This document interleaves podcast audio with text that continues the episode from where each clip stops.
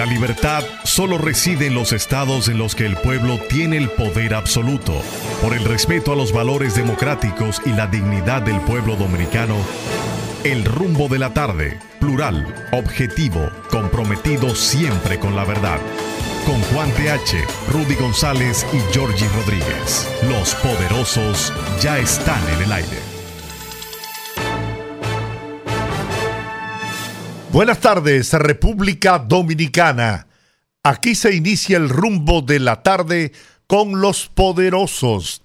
Rudy González, Juan TH, Olga Almanzar y Georgie Rodríguez. Estamos en Rumba 98.5 FM en la capital dominicana y Premium 101.1 FM en Santiago para toda la región del Cibao. En la parte técnica, Sandy Guerrero y Juan Ramón Gómez. Buenas tardes. Señores, buenas tardes. Buenas tardes, gracias, don Giorgi. Eh, gracias, eh, Juan TH, eh, Sandy, Juan Ramón. Y las visitas, ¿verdad? Porque tenemos visitas hoy, como, como muchas veces aquí en, en la cabina. Sí, hoy es lunes inicia la segunda semana del mes de agosto. Y hoy el, uno de los temas centrales de, que, uno, que uno ve con, a mí yo lo veo con mucha lástima, con mucho pesar, fue el accidente de la noche del domingo, casi a la medianoche, donde murieron 13 personas. Señores, 13 personas en una jipeta murieron ahogados porque se deslizó la jipeta un grupo de ilegales que venía desde, desde Haití. En una jipeta, 13 personas venían dentro de esa jipeta. Murieron nueve hombres, dos mujeres y dos niñas y dos niños. Eso es, eso es terrible, eso, eso, es, eso es catastrófico. Yo vi la fotografía, bueno, circuló la fotografía en, en los medios de la jipeta volcada, se fue a, una, a un canal lleno de malezas y de cosas y ahí murieron ahogados. Señores, eso es terrible. Ahora, dice una señora de ahí, de la comunidad, que le preguntan los periodistas que están ahí, y usted vio la cosa, sí, sí, sí, esa jipeta pasaba por aquí a cada rato, y llena de gente, claro. ¿Y cómo va a ser? Por ahí cerca hay un cuartel. Sí, sí, sí, pasa. Y además venía una, una CRB roja y venía una que sé yo qué, de, de, qué yo qué color y otra. E, eso, eso todos los días por aquí. Uno, uno, uno se espanta. Uno se espanta de este tipo de cosas. Porque la verdad, la verdad, la verdad, es que cómo es posible, cómo es posible que así de, una forma tan olímpica simplemente se diga que murieron, que murieron eh, eh, 13 personas. Eso es mucho, eso es mucho. Son 13 vidas. No importa que sean haitianos, que sean eh, nicaragüenses o que sean australianos. Son 13 personas que murieron en un accidente de esa naturaleza tratando de cruzar, de, penetrar ilegalmente a República Dominicana. Y cuando uno ve eso, por, por ejemplo, yo me hice una idea y me puse a buscar y estaba sacando cuentas así a lo rápido, de las informaciones que salen del Departamento Nacional de Migración de República Dominicana todos los meses a lo largo de este año. Y cada mes han deportado 22, 26, 19, 28, mil personas que deportan cada mes. Entonces yo me puse a calcular y digo, si han deportado esa cantidad de personas, ¿cuántos haitianos hay en República Dominicana? Porque si hay 2 millones, eso es el 10%, 26 mil personas, y tú lo, y tú, tú extrapolas, son 200 y pico mil personas en, en, 8 meses, en 10 meses. Eso, son, eso es el 10% de lo que hay aquí. Entonces, y, y, y los otros entonces. Y entran y entran y entran, y eso es un contubernio, eso es un negocio. Y hay 11 mil soldados en la frontera, qué sé yo qué, custodiando la frontera para evitar la invasión haitiana. Bien. Y deben haber más de 11 mil, y deben haber 20 mil. Es que no es suficiente. eso. No, no, no, porque, son parte del negocio, además no, no, no, no, porque además eso son parte del negocio. Pero te voy a decir, mira, hay lugares de la frontera donde es imposible controlarlo. Y te voy a hacer esta anécdota, que es una historia. Ustedes recuerdan el embargo que tenía Haití, ¿no? Sobre los combustibles. que desde la República Dominicana, el presidente Balaguer, para evitar una explosión y que eso eh, representara un peligro para el país, pues le enviaba eh, a ocultas, ¿no? Eh, combustible a Haití. Pero tú sabes dónde estaba el gran negocio de un sector de los dominicanos y de haitianos, porque era en complicidad con los haitianos, en pasar en mulas por un trecho que comienza en Esperanza, en el municipio de Esperanza, que cruza la frontera y que nadie puede, nadie conoce por ahí. Y por ahí se producía un trasiego de combustible enorme en mulas. Entonces, eh, ciertamente habrá 11 mil militares, eh, podrán poner un guardia, un militar eh, cada metro, cosa que es imposible, pero hay forma y hay pasos que la gente, que no es, que son incontrolables, definitivamente. El accidente se produjo a pocos metros donde hay un, retén. No, no, no, pero yo no estoy justificando eso. Eso es verdad, Georgie. Pero, pero, todos sabemos que hay una mafia en la que participan políticos, tanto dominicanos como haitianos, y militares. Todos esos retenes es imposible pasarlos, burlarlos, sin la complicidad de sectores determinados. Claro, pero yo no estoy justificando. Yo estoy diciendo que tú estás justificando, te estoy diciendo lo que yo creo sobre eso. Estoy diciendo que tú tienes razón en lo que estás diciendo, que hay áreas en las que es imposible eh, tener un, control riguroso en la frontera, como pasa en todas las fronteras casi del mundo. Pero sin duda que ahí hay un trasiego que no es normal ni natural. Yo lamento muchísimo eso, pero además eso está vinculado, por otro lado, Rudy, con lo que está pasando aquí con el tránsito, eh, con el tránsito en todo el país. Justamente, recientemente, salió un informe de que somos, seguimos, seguimos siendo el país número uno accidente de tránsito del mundo y no creo que se estén tomando las medidas para resolver eso. Es más, creo que es imposible bajo el actual estado de cosas, porque dice ese mismo estudio que el 57% de las muertes son en motocicletas de las muertes. Eso es sin contar con las personas que quedan lesionadas para, siempre, que hay que amputar un brazo, una pierna, de hecho, hay que amputar la cabeza. Cada accidentado cuesta casi aproximadamente un millón de pesos. Oh, oh pero claro. En, las operaciones, internamiento y una serie de cosas, lo dicen las estadísticas. Entonces, entonces hay que tomar medidas frente a eso. Es mucho bulto.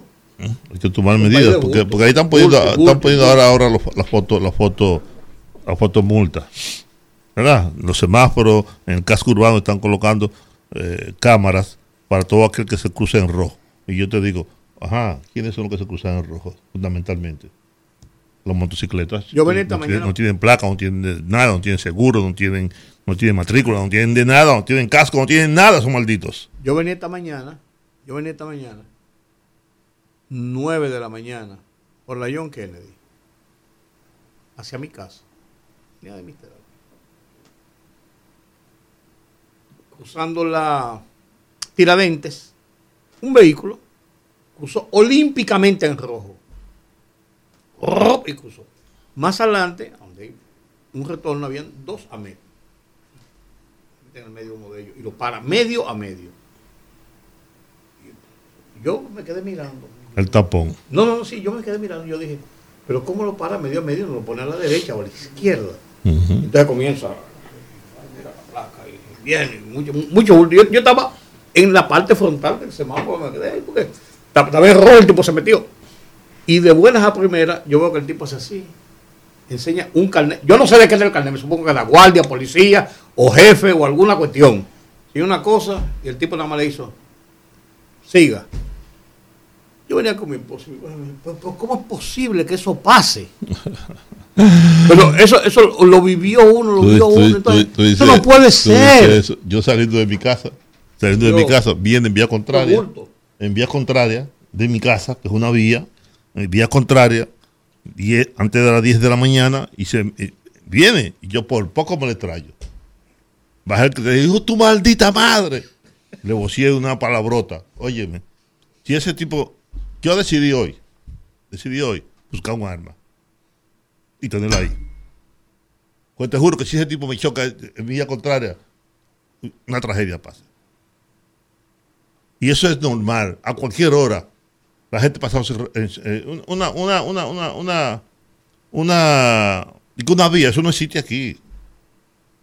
Y, y encima de todo, a, las 5 de la tarde tengo un camión de basura casi frente a mi casa todos los días.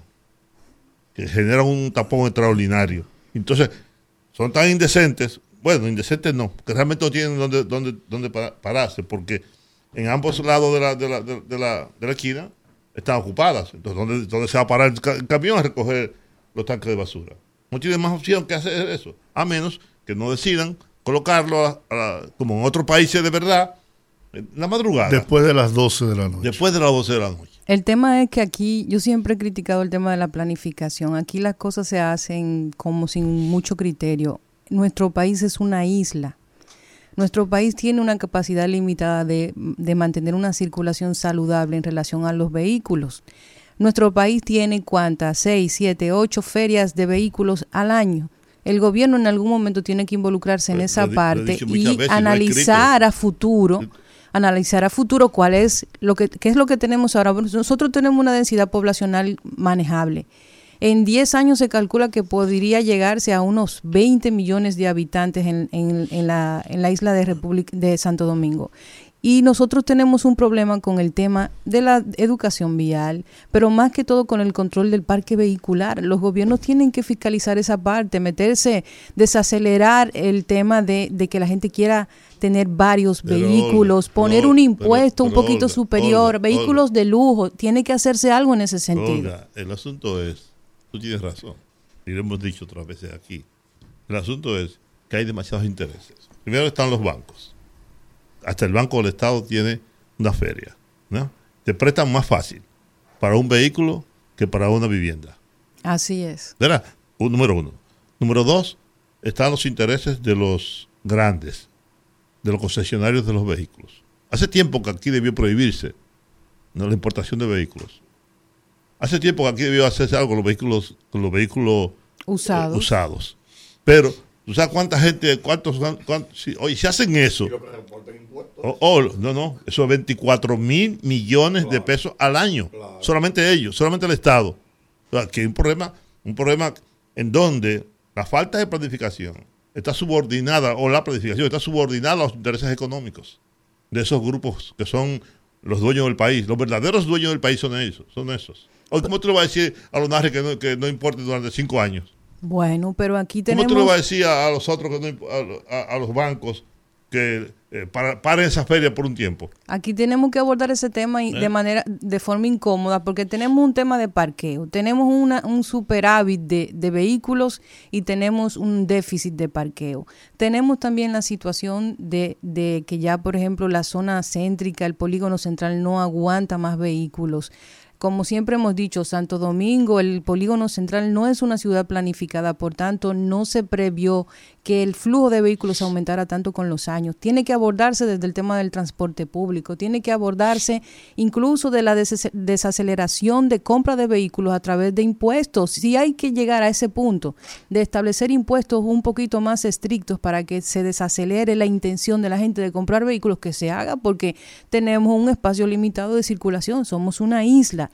Y aquí el, el gran movimiento económico se da en tres, cuatro provincias. Aparte de ahí, lo demás es de todo eso que tú dices, Monte y Culebra. Está el, hecho, de que nadie respeta nada. de que esto es una vía. No, eso no es una vía. Eso es como de, de mi maldita gana. Que los, que los camiones no pueden transitar por el malecón. ¿Quién dijo que no? Yo soy dueño de, este país, yo pago un impuesto, yo voy a transitar por, por, por, esa calle. Que no se puede todo lo que no se puede hacer aquí, se hace. Con la complicidad de las propias autoridades de las propias autoridades del gobierno.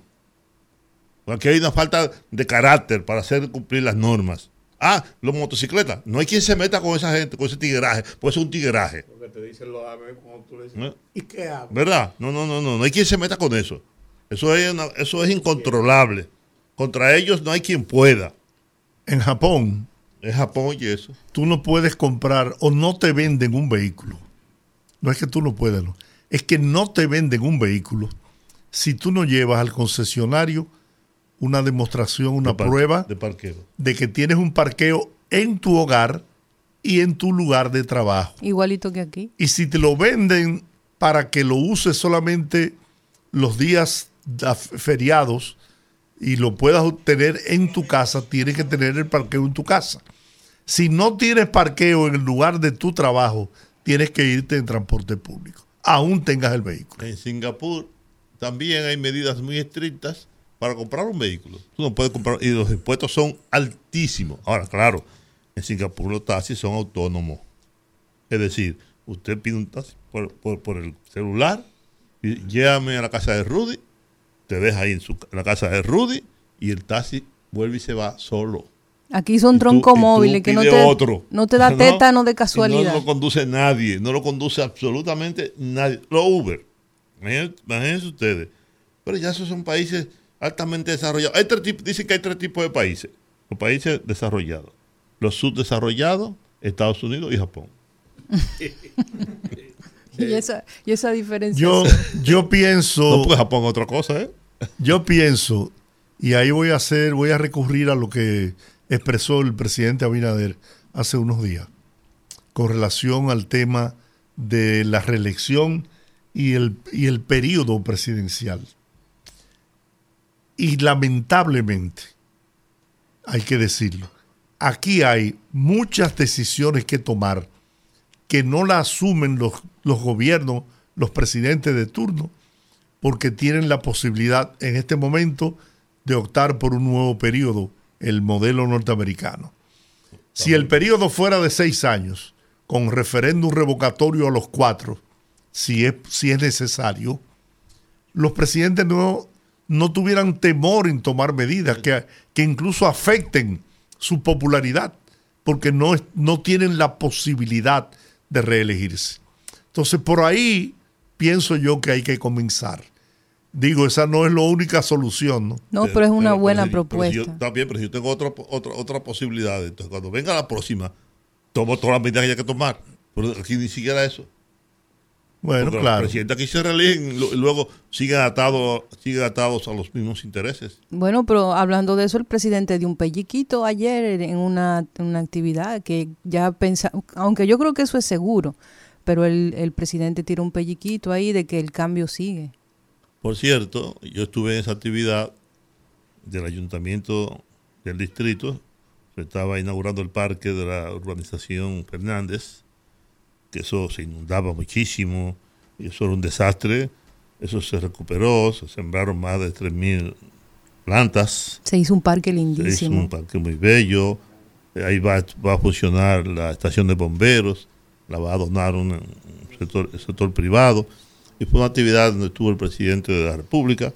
Y cuando le tocó, le tocaron las palabras a la alcaldesa Carolina Mejía, al final ella dijo, el cambio sigue. Todo el mundo se paró a aplaudir, incluyendo a Ney Cabrera, a, a Alberto Atala y demás. Y después, cuando le tocó al presidente su turno, al final dijo, el cambio sigue, y lo dijo ella. ¿Verdad? Es decir, que efectivamente parece que Carolina será la Alcaldesa la can- la nuevamente. candidata. La candidata. alcaldesa por el Partido Revolucionario Moderno. Con un buen segundo. Y, exacto. Y, y bueno, ya parece que es una decisión, tanto del presidente, que fue el presidente que convenció a Carolina que, que aceptara.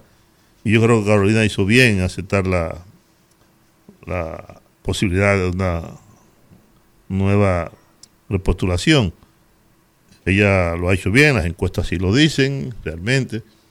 Y no creo que tenga contrincantes. Lo mismo ocurre con el presidente Abinader, que no creo que tenga que tenga eh, contrincante en las elecciones venideras, pero todo eso está por verse. Aún falta un año, poco más de un año, No, menos. menos, menos de un año. Agosto, En agosto, Estamos en agosto. Sí, y pero- eso es, en, eso es en, en mayo, son las ah, elecciones.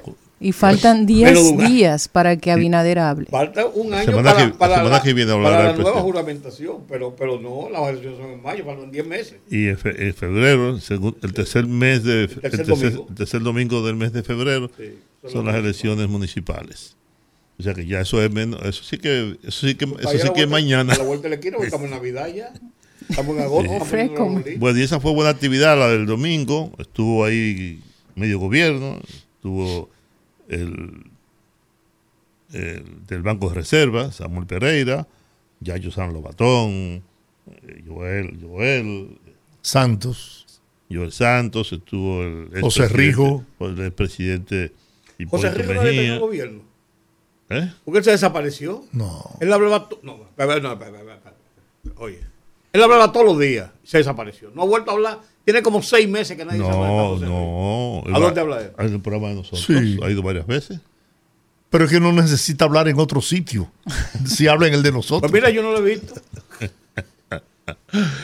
Dios mío.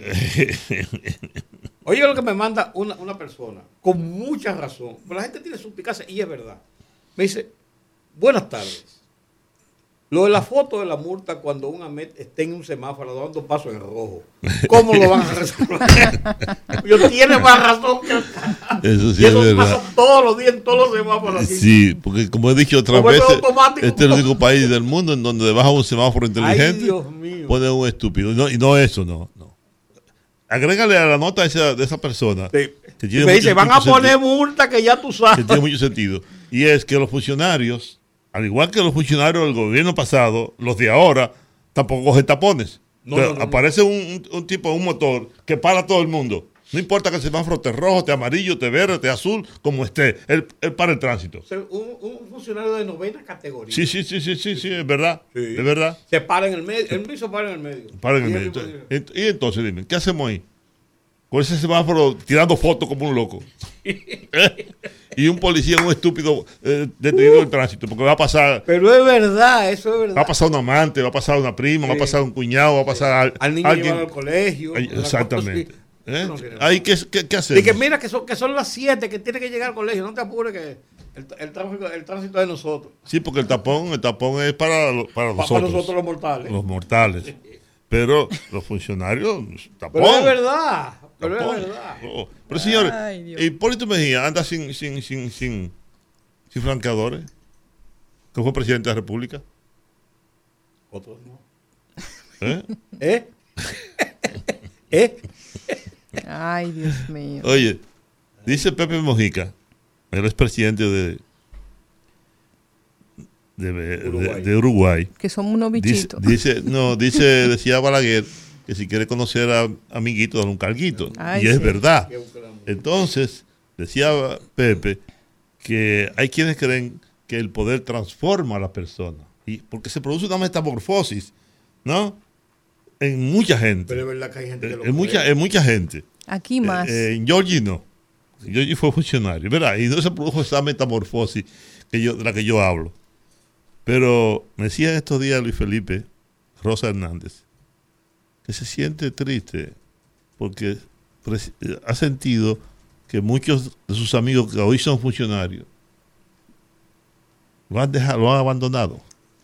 Ya no lo llaman, ya no lo buscan, ya y a mí también me ha pasado eso y creo que a todo a todo el que tenía algún vínculo con o amistad con políticos le ha pasado eso.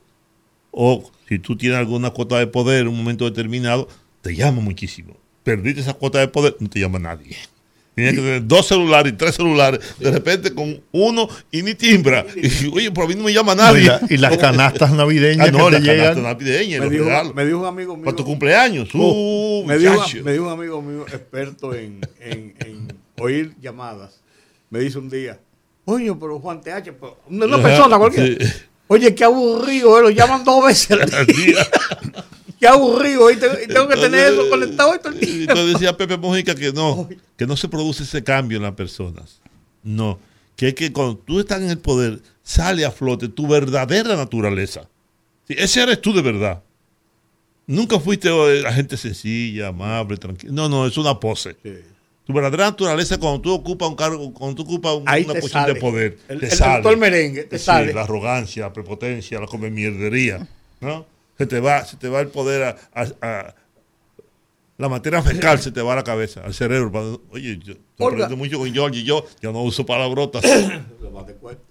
Olga, Tú que dices que todo lo que Hu- Hugo Veras hace es- es- está bien hecho. y lo hace ¿Quién, bien. yo? Eso dijiste tú, No, hace no. tres días en un programa aquí, te lo tengo grabado. No, no. Le pedí a Juan Ramón que me diera ese corte. Ah, pues búsquenlo. Todo lo que, todo lo que él dice, todo lo que él hace está bien. Búsquenlo, hecho. búsquenlo. Llámate a él y pregúntale este, tío- No, este, este tío con los, yo con he las dicho- amantes y con los policías debajo de las cosas. Y cuando lo amé den paso. Y cuando, eh, por eso mismo, ¿qué va a pasar con si, Miren, tiene una varita yo, yo siempre he dicho, he sido muy crítica, no es nada personal, Y pero el, pa- el parqueate bien. parquéate bien. Yo, yo siempre he dicho que aquí en República Dominicana usted se pega con algún tema, usted se especializa en algún tema y usted se vuelve ya el rey Midas de ese tema. No importa si para un...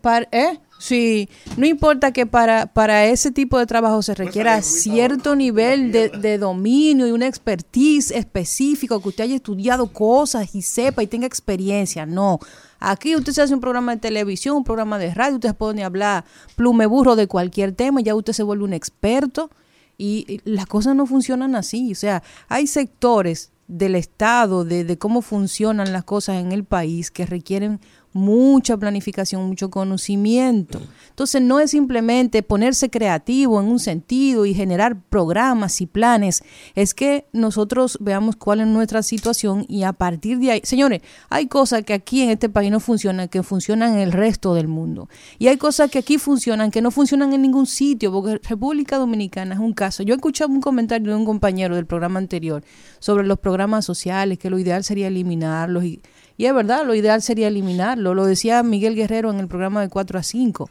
Pero nosotros no podemos eh, ponernos de espalda a la realidad que vive el país. No podemos simplemente pensar en que somos Suiza. Tenemos que ser, tener sentido común. Y en el tema, por ejemplo, del tránsito, aquí se han dado muchísima patada de ahogado. Esa es mi opinión. Sí, pero te voy a decir algo. Independientemente de la soterrada burla, ¿no? Sobre el parqueate bien. Yo creo que es una muy buena medida. Lo de parqueate bien. Sí. Pero ¿qué pasa? Que eso debe ir acompañado de otras medidas que no hay condiciones para que se puedan implementar. El problema que creó la autoridad permitiendo que se, se- se hagan todos esos, todos esos sitios públicos. Exacto, sin parqueo. Entonces hay una situación. Por ejemplo, en la ciudad de Nueva York, que lo he vivido, ustedes saben que pasan eh, unos camiones y, y lavan las calles.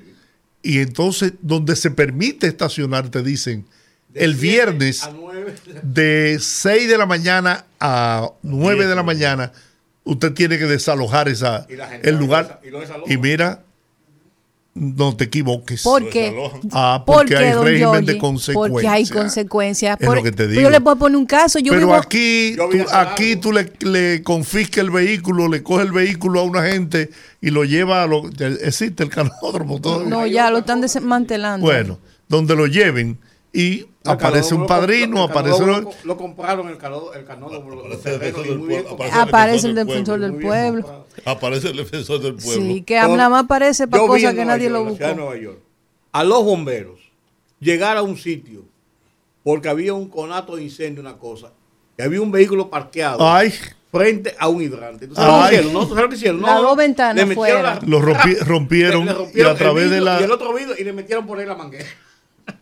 Y- Y, por la- y cuando esa manguera hizo así, ¡wop! y se abrió. Mira. el carro se levantó para arriba y po- po- poco le hicieron. Y su multa, porque eso también tiene multa. Eso, y una multa. Señores, Bien. pero mi, herma- mi hermana vive en, en Estados Unidos. A mi hermana le pusieron una multa porque ella iba por debajo de la velocidad permitida. también. Oigan eso, Eso, es ¿eh? en los, en los expresos, ¿no? En los- Ajá. Ella no podía ir a una velocidad menor que la que estaba establecida No, en hay esa carriles zona. incluso, hay un carril, yo no sé, en la I-95, por ejemplo, hay un carril, el carril de la izquierda, que si tú, que si tú llevas X cantidad de pasajeros, no recuerdo si son tres o cuatro, no puede transitar por ese carril.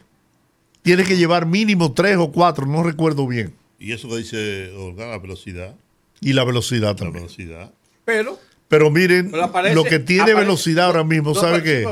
Aparece el tipo de hoy que yo vi en la mañana y saca un, un carnet. carnet, una cosa. Y se acabó todo. se acabó todo. Colorín colorado. Colegio- Colegio Dominicano- Colegio- Colegio Dominicano de Periodistas. Disparate, hombre. Colegio- Vamos a la pausa. Colegio pausa. Dominicano de Periodistas. Fogarate en la radio. con Ramón Colombo. Se titula Tenemos haitianos y haitianos. Sépase bien que aquí hay haitianos y haitianos. Los primeros, en minúsculas, constituyen la inmensa mayúscula parte que trabaja en todo lo trabajable para tener aquí lo que no tienen allá, vida los segundos haitianos, con todas sus mayúsculas, entran a este país por cualquier lugar con una cuenta bancaria como pasaporte y un C por A anexo al apellido, propio o de sus grandes socios locales, con los que comparten numerosos negocios multimillonarios, como supermercados, gasolineras, hoteles y otros, en ninguno de los cuales se habla creol. No, no los busque, que no va a encontrar en la camiona a ninguno de ellos. Fogarate en la radio con Ramón Colombo. El rumbo de la tarde, el rumbo de la tarde, el rumbo de la tarde. De repente nos encontramos con que alguien de muy mala idea ha dicho que me he muerto. Y la verdad es que estoy más vivo que nunca, más feliz que nunca. Gracias a Dios. Ante los rumores, les envío un saludo enorme desde Londres. Gracias por la preocupación de los que hicieron posible el rumor. José Luis Perales. Yo, yo te voy a decir algo, mira. Estamos llegando a extremos que realmente ya son repugnantes. Mejía lo ha matado varias veces. Óigame, yo, yo no me explico cuál es el disfrute que puede tener una persona ¿eh? Divulgando informaciones como esa, donde atenta contra la estabilidad emocional de gente, incluso de los familiares de él que quizás cerca no estuvieran al momento de difundir esto. Ustedes se imaginan lo que puede crear eso en el entorno familiar, incluso en los fans, en los, en los seguidores de este hombre. Cuando yo vi esa noticia, yo confieso que me salió mi lagrimita porque yo soy súper fan de, de, José Luis Perales. A mí me encantan sus canciones. Y me dio mucha tristeza porque me pareció como algo tan repentino. Así ¿Y cómo es él? ¿En qué lugar se enamoró de ti? Oye, son poesías. Aquí está el audio precisamente. Ponlo, Vamos ponlo a el poner audio. el audio de el video que inmediatamente. Paquita, la del barrio, la mataron. Oh, pero a Papá Molina lo mataron el otro día, otra vez. Ah, porque papá murió hace tres años. Hace tres años. Por cierto, un 5 de agosto. Bueno, le vamos a poner este eh, pequeño eh, audio para que escuchen de su propia voz. Amigos, os hablo desde Londres, un circo, un sitio maravilloso, un lugar precioso donde he pasado unos días con mis hijos y con mi mujer y que ya no estamos a punto de marcharnos, pero de repente nos encontramos con que alguien, mm, pues de muy mala idea, eh, pues ha dicho que me he muerto. Y la verdad que estoy más vivo que nunca, más feliz que nunca y que mañana ya nos vamos a estar viendo en España. Hasta mañana, un abrazo muy muy fuerte para todos y gracias a todos los que os habéis eh, in- intentado saber si era verdad esta cosa. ¿no? Os habéis, eh, en fin, nada, que estamos muy bien, se acabó. Un abrazo. Ahí No, está. eso, es, es- eso es- eso es inaceptable, señores. Yo, yo, Yo, creo. no, yo no me explico o sea, la degradación que está sufriendo. Y lo peor es que se hace oficial porque los grandes medios de todos los países se hacen eco de esa información, porque yo siento que, lo hemos hablado aquí en otras ocasiones, ese ánimo de la inmediatez, de las redes sociales, cómo ha cambiado el ciclo de la noticia, don Rudy debe saber mucho sobre ese tema, cómo antes para publicarse algo debía constatarse y debía haber un criterio y un protocolo del trato Nosotros de lo la información. hacemos aquí. Aquí se hace. Y, y, y me siento bien por eso, porque en esta ocasión eh, pasó con este artista que es mundialmente conocido. Sin embargo, aquí mismo en República Dominicana han matado gente dos y tres veces. Y la han rematado. Y la han rematado. Entonces, lo, lo preocupante de eso es cómo este ciclo de la información que se ha modificado, en donde ahora los grandes medios, los grandes medios y, y la gran prensa se nutre de informaciones virales y tiene un criterio para manejar la información en, en relación a qué es lo más viral y lo más llamativo y que ese criterio de esa ansia del, del like y del click y como ahora se monetiza a través precisamente de los views, ahí, es donde yo siento que hemos perdido el control de- del criterio de la información y eso es peligrosísimo porque el hecho de que usted vuelva la información una Perdóname, mercancía, Los grandes medios, siguiendo, siguiendo el carril de las redes, están publicando, reproduciendo toda esa basura. así es. Que por cierto, yo quiero que me digan los nombres de los artistas, de los faranduleros, de los políticos, etcétera, etcétera, Periodistas. periodistas que sacaron de Las fichas. las fichas. Que les fueron borradas Les las fueron fichas. borradas las fichas. Por ejemplo, yo sé uno muy famoso, que un, político. Ahí hay de todo en bueno, eso. que de la farándula, sí, que un Del medio. sí. Ahí lo abarca todo, del muy, muy medio. famoso ahora, muy famoso ahora, Ay, ¿no? Que un ex procurador general de la, de la- de la República fue que le sacó la ficha. ay. Directamente. directamente. Iniciales. Suéltelo, No, Juan. Directamente. Yo me puse a investigar quién, quién, quién limpió a ese señor de tan mala fama. ¿Mm? Y tenía una ficha muy poderosa. prontuosa, Yo de, estoy- narco- de narcotráfico y demás. Yo estoy de acuerdo con Juan. Yo quisiera saber qué pasó ahí. Los siete fiscales que tampoco se han dado nombres ni tampoco se han presentado ante la justicia, aunque son supuestamente instrucciones directas de la Procuradora General de la República, a mí me gustaría saber, porque si hay No pues tendrán que publicarlo porque si le van a, pedir medidas de coerción Claro. y, y hay un proceso. Hoy se está conociendo tienen- la tienen que- coerción. Tienen que O decirlo, sea, además de eso. Que digan quiénes son, porque, ah, entonces si yo caigo preso, dicen, ah, Juan TH, Sí, sí. Además, Rudy González. Eh, ah, pues, y, entonces, Ah. y en casa no. Ajá, oh. Yo estoy de acuerdo con la postura de Juan por algo sencillo. El que, el que está dispuesto a pagar grandes sumas de dinero para que le borren una ficha, usted tiene toda la libertad de pensar cuáles son los propósitos de esa persona para que le borren esa información. ¿Qué Sí. quiere hacer? Incluso a mí me, me- me preocupa más porque no es solo el tema de borrar fichas. Hay personas como la J y el niño come mezcla, creo que se llama el- el otro, que le borraron los dígitos de la cédula. Entonces, esa persona puede andar por ahí con cualquier identidad y no pasa absolutamente nada. Y si lo hicieron con él, lo pudieron haber hecho eso con no otras eso no es de personas. ahora, ¿eh? No. No, no es de ahora, eso es viejísimo. Incluso se conocen casos de personas que no le borran la ficha, pero le han dado papeles de buena conducta para obtener documentación o hacer negociaciones. Así es. Con todo y mantener la ficha ahí. Que también es una aberración mantener un montón de fichas de gente que una vez se comieron una luz roja o tuvieron algún problema de manutención o tuvieron algún pleito con un vecino, lo llevaron y lo ficharon y le tienen un expediente y tienen una ficha. Eso también es una aberración. O sea, debe haber un sistema para limpiar ese tipo de situaciones. Claro. Porque la verdad, es- la verdad es que e- e- eso también es abusivo. Entonces, aprovechándose de esa coyuntura, de que aquí para muchas cosas te piden el papel de buena conducta, eso es una aberración. El papel de buena conducta. Cuando usted consiga aquí el papel de buena conducta, usted consigue aquí un decreto falsificado. y que papel de buena conducta. ¿Tú me entiendes? Así es. Pero es verdad. Es Sí, pero los países Entonces- desarrollados buscan que- yo creo- controles. Yo, yo creo que hay que decir los nombres de los fiscales. Claro. Señores, hay fiscales. No, pues también a quienes borraron. Oye, hay fiscales de eso que no recitan una auditoría visual. Tiene que ver el vehículo que andan, la casa en la que viven, con un salario de 50, 60 mil pesos. Sí. ¿no? No, no, no hay forma.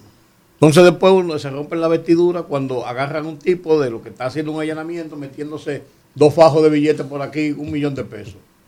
Como al señor que le hicieron un allanamiento y cuando le estaban dictando la medida de coerción, la medida, la medida de coerción, él dijo, mire, magistrado, me saquearon la casa, se llevaron unas prendas que eran de mi esposa y ropa mía. Es más, los zapatos que tiene el fiscal son míos. Son unos Flosher, número tal, tal, tal, tal. Efectivamente, Y que los zapatos eran de él. Por eso es así. ¿Eh? Eso es Se lo llevó el fiscal. Dime. eso es así.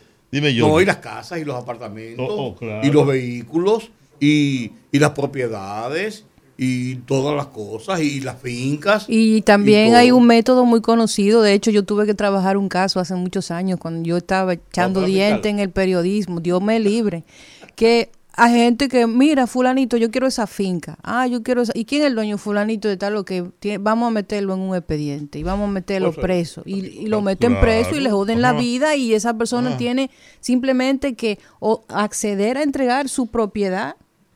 Óyete, ¿eh? óyete. Eso se hace aquí, Óyete, señores, eso se fulanito, hace óyete, aquí. fu- óyete, fulanito de tal. Déjame decir una cosa.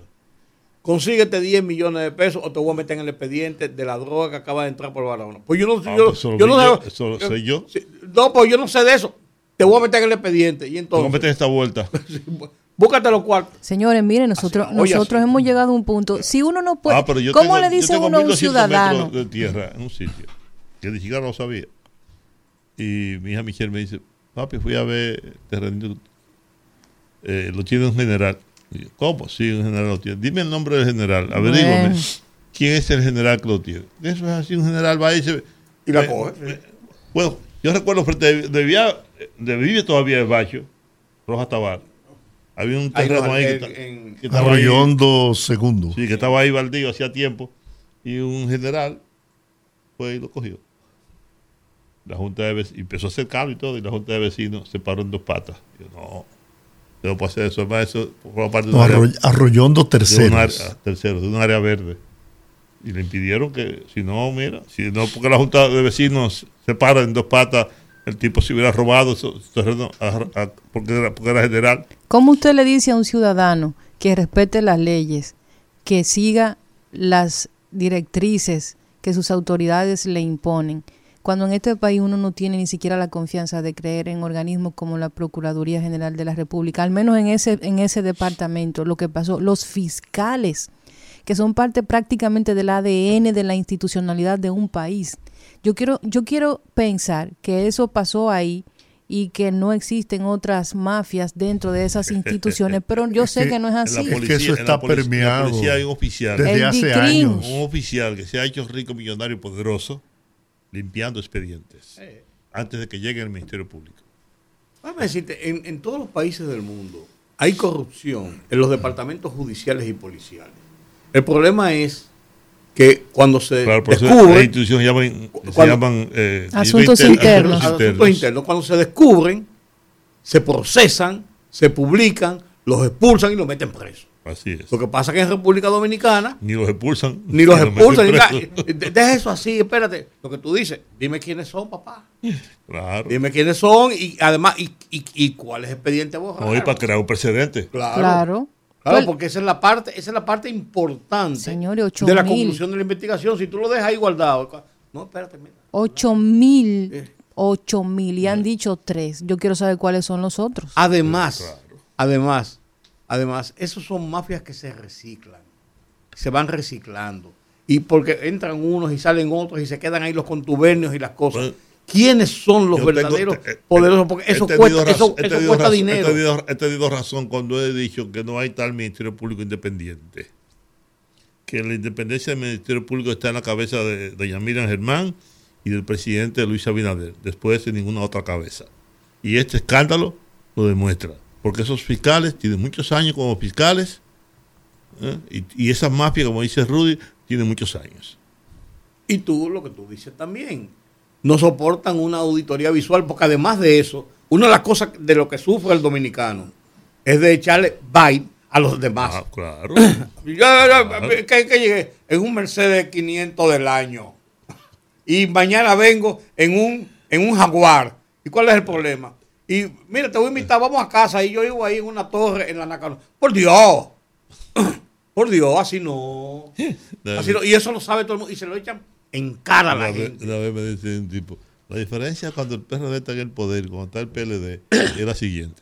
Cuando el PLD llega al poder, el tipo del barrio se muda del barrio y cambia a la mujer. cuando es el PRD que llega al poder, los tigres lo que hacen es que reúnen a todos los otros tigres y empiezan a beber cerveza y a poner 20, cer- que todo el mundo vea que, que está en buena. ¿no? Pero difícilmente se muda del barrio. Pero la verdad es que. eh, señor, ¿qué es lo que dice el Fondo Monetario?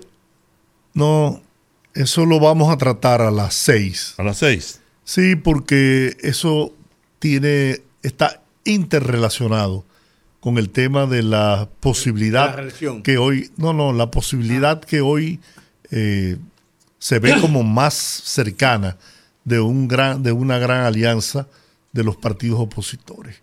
Par- parece que eh, esto ha llamado a preocupación a los sectores de la oposición y ante el- un descalabro que puedan experimentar en el próximo proceso electoral, pues parece que los egos han sido engavetados y hay una intención seria, me luce, de poder llegar a acuerdos, por lo menos en el aspecto municipal y en el aspecto congresional. Pero eso necesitamos de más tiempo para analizarlo. Yo quiero decir ahora que un total de 704 escuelas no van a estar listas para el inicio del año escolar el próximo 28 de agosto. 329 de ellas afectadas por un nudo legal. Al dispararse su presupuesto por encima de un 25% y otras 375 que fueron intervenidas para darles mantenimiento por el avanzado deterioro que presentan. A esto se suma la existencia de 60 contratos para la construcción de planteles cuyas compañías se fueron, nada más y nada menos que con 431 millones de pesos y dejaron las obras inconclusas. Estos casos están en manos de la consultoría jurídica del Ministerio de Educación que sigue un proceso legal. Cada inicio de año escolar trae consigo preocupación a cientos y miles de padres que no logran conseguir un cupo en los centros educativos públicos. Escuelas superpobladas, cientos de ellas deterioradas y decenas inconclusas por un nudo legal que se ha ido desatando de manera paulatina y que motivó la modificación de la ley de compras y contrataciones públicas para solucionar el problema. Con la inversión del 4% del PIB, el Ministerio de Educación concentró su esfuerzo en la construcción de nuevas escuelas, pero descuidó el mantenimiento de las existentes levantadas desde hace décadas. Ok. Yo, yo vi esa información hoy y saqué la siguiente conclusión. Esa información es equivalente, exactamente igual, a la cárcel de la Victoria, abandonada, porque hay un problema de que sometieron al procurador y, a- y, y y alguna gente por corrupción, no a los contratistas, sino a alguna gente por corrupción. Hay una obra construida. Habilítela por Dios y siga con su proceso. Esta es una de las razones por las cuales Roberto Santana tuvo serias dificultades con, el con la procuradora y con el gobierno, porque precisamente está diciendo que si tenemos un- presos en condiciones infrahumanas, Hacinamiento del un hacinamiento 60%. extraordinario, como es que tengamos una cárcel que por un conflicto de esa naturaleza no se te... Oye, eh, eh, metamos los presos ahí sigamos con, y sigamos con la, con, la demanda. Yo, yo vi un reportaje que hizo Alicia Ortega hace un mes y medio o dos meses sobre las escuelas. Pero perdón, pero eso es un asunto hasta de, sentido común. Es lo que O sea, diciendo. eso- yo no creo que eso vaya a darle mucha vuelta. Sí, hay un, un proceso legal. Hay una escuela que está terminada en un 80%. Hay un proceso legal. Y se fueron los tipos y no la terminaron. Sométalo a la justicia. Termina la escuela y ponla a funcionar. Claro. Tan sencillo como eso. No me, pueden- no me pueden venir a decir que hay un nudo legal. Eso es una falta de, es- eso es una falta de responsabilidad. Ahora, usted ya- tiene una escuela, usted pagó, fue el gobierno que lo pagó el Estado, no importa si fue del gobierno anterior o de cuando Balaguer o de cuando Jorge Blanco, fue el Estado que lo pagó.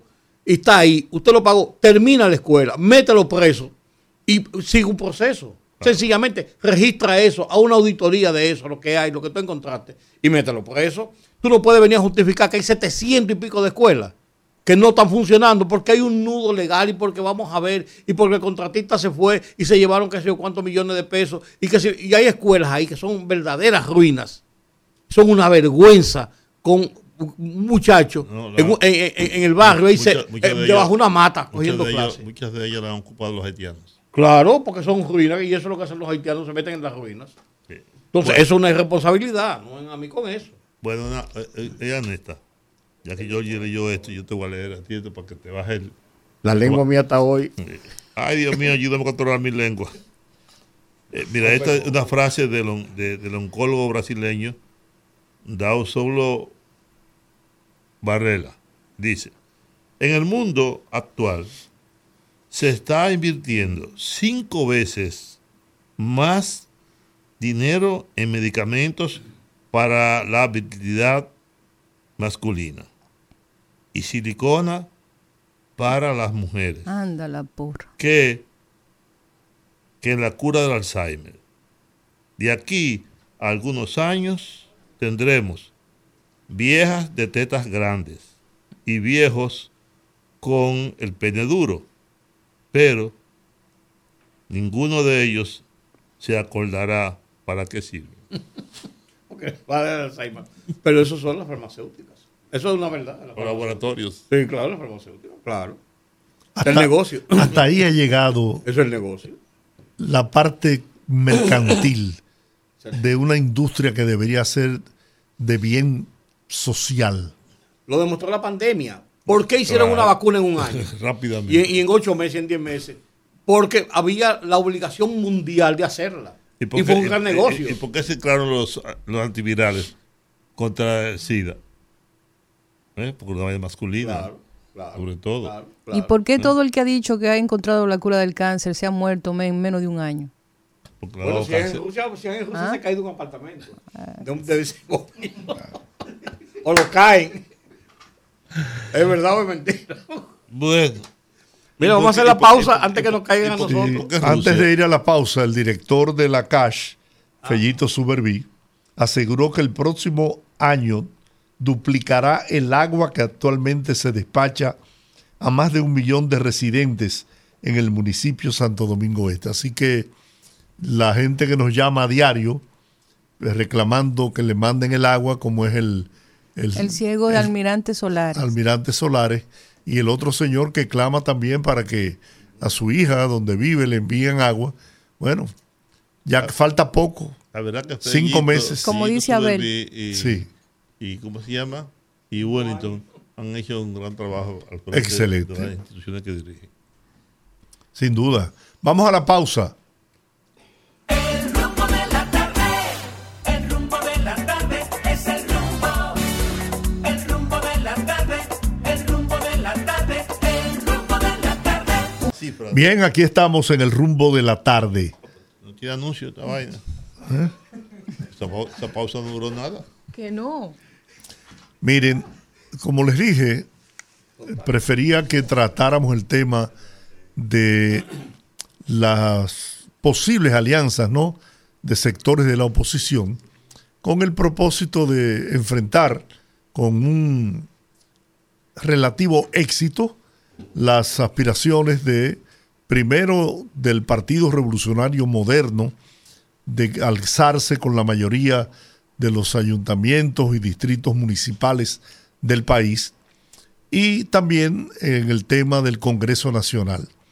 Se ha estado hablando de un posible acuerdo Frente en- opositor. Sí, entre la Fuerza del Pueblo, eh, el PLD y el Partido Revolucionario Dominicano, que aunque extremadamente disminuido, pero todavía existen las siglas.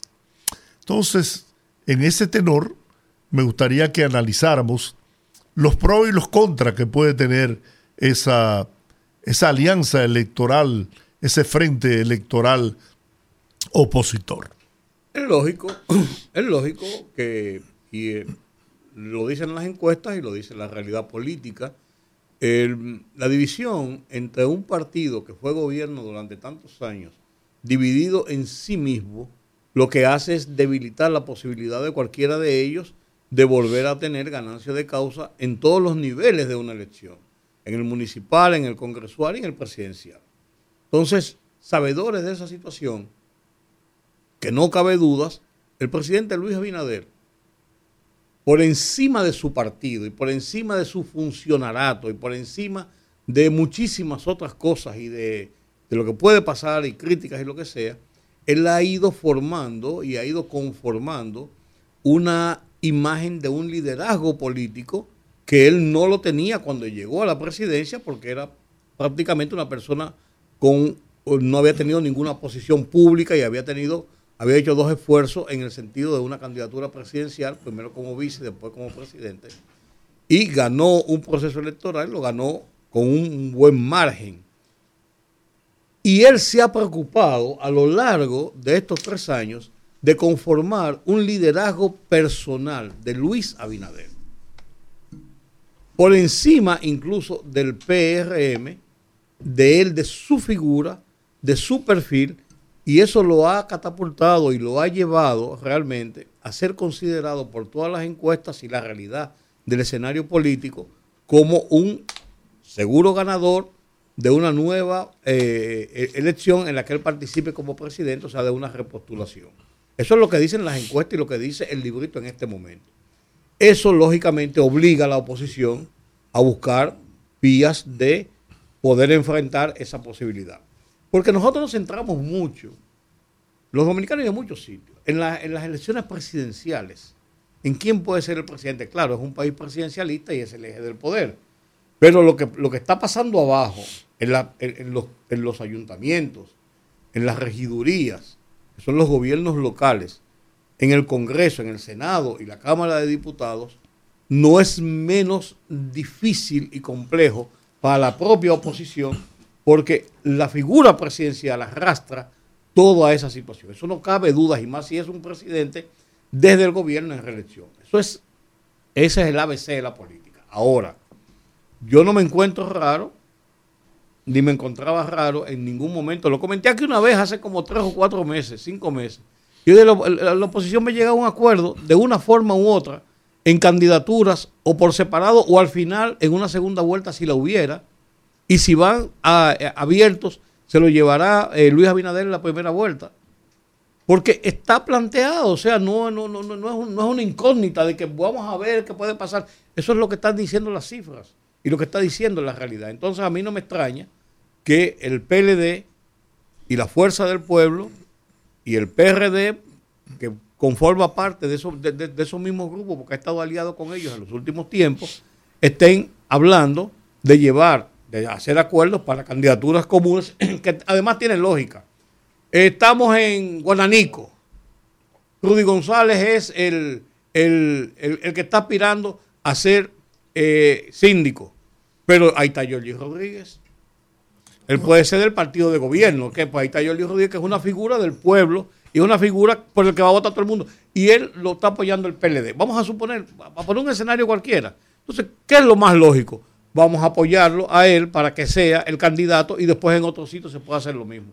Eso es lógico que se haga y es lo que ha hecho el PLD y la Fuerza del Pueblo en una lógica política de cara a un proceso electoral en el que ellos tienen desventaja, están muy en desventaja. Bueno, mira, en política, la gente habla así, política, como si fuera un experto. Bien. Sí, en política no hay enemigos irreconciliables. Eso es lo que dice la historia de las ciencias políticas de la humanidad. Así es.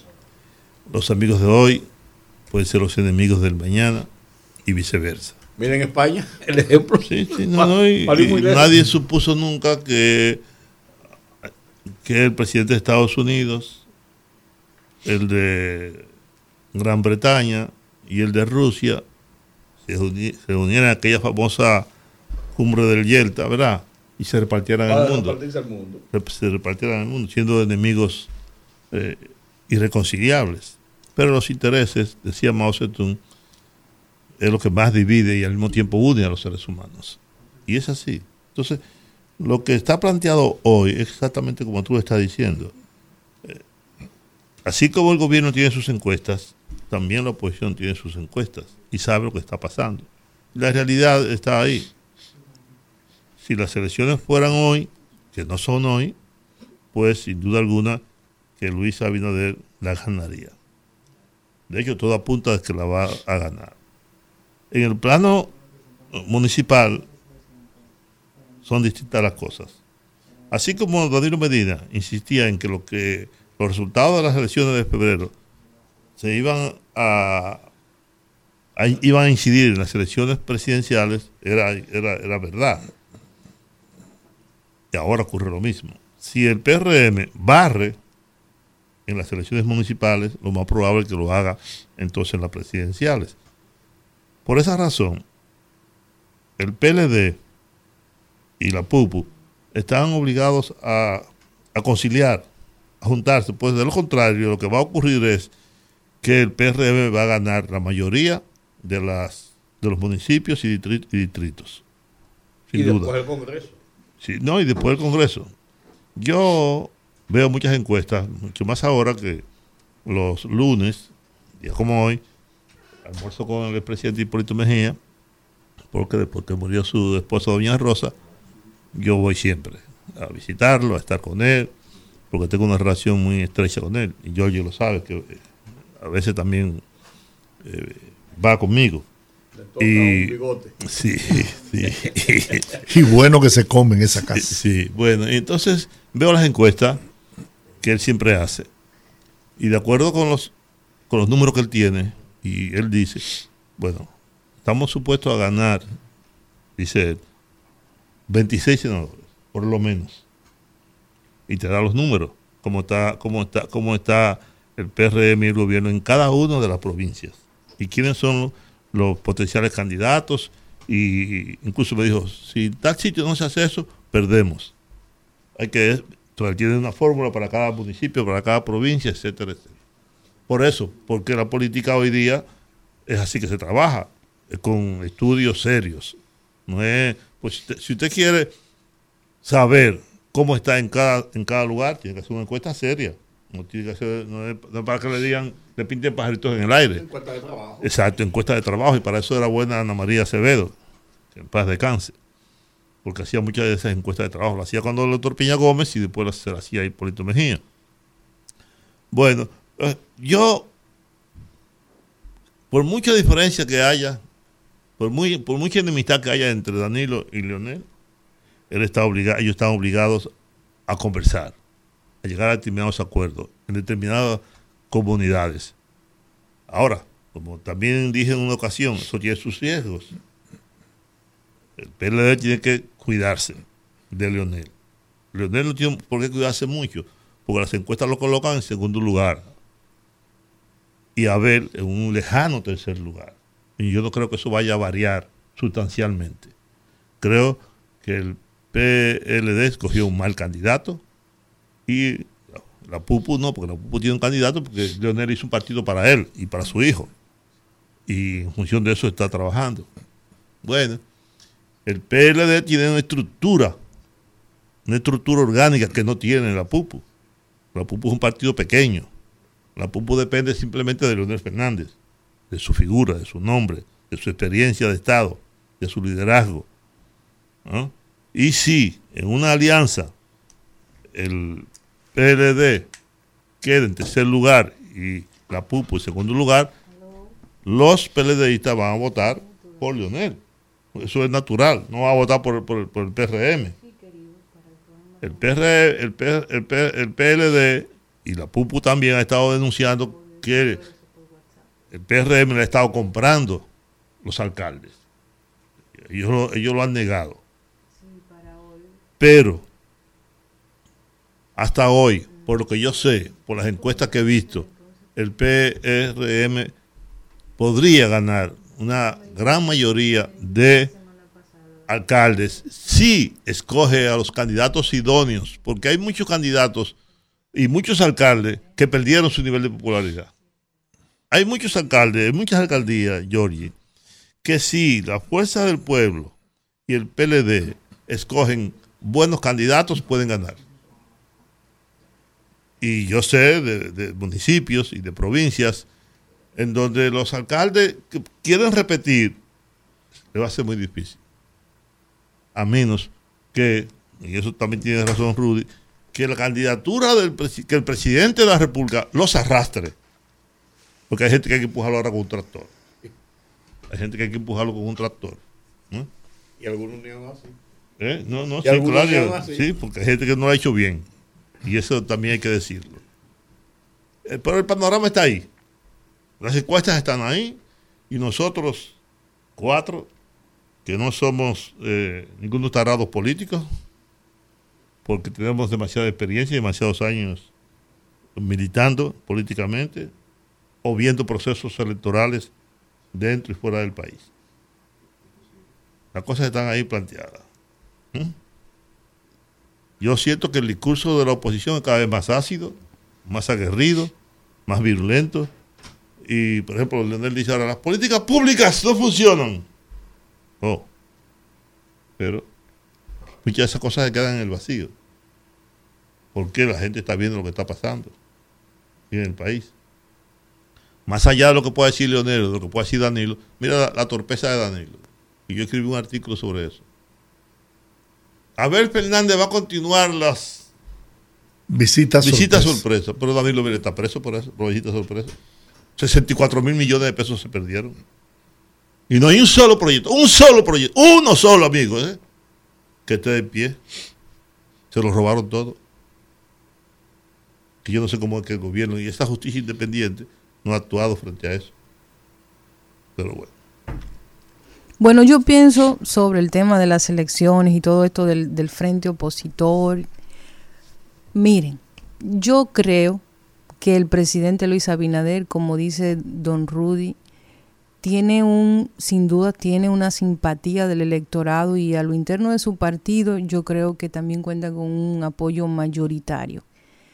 Pero a mí siempre me surge la inquietud cuando se trata de la- las mediciones que se han dado, de que se mida al presidente en sí, al presidente Luis Abinader, porque yo sospecho que él como, como figura, como candidato, tiene todas las posibilidades, pero yo no sé si alcanza los mismos niveles de aceptación, de popularidad, de intención del voto cuando se mide al gobierno en su conjunto. Eso por un lado. Eso vamos a tener que verlo en las urnas probablemente. Pero yo sí considero, como también establecía Juan, de que él eh, tiene luces y sombras como todos los gobiernos. Yo entiendo que todos los gobiernos tienen luces y sombras, pero ha trabajado específicamente en un tema, ha tenido la intención política de trabajar en un tema que está ligado con la institucionalidad.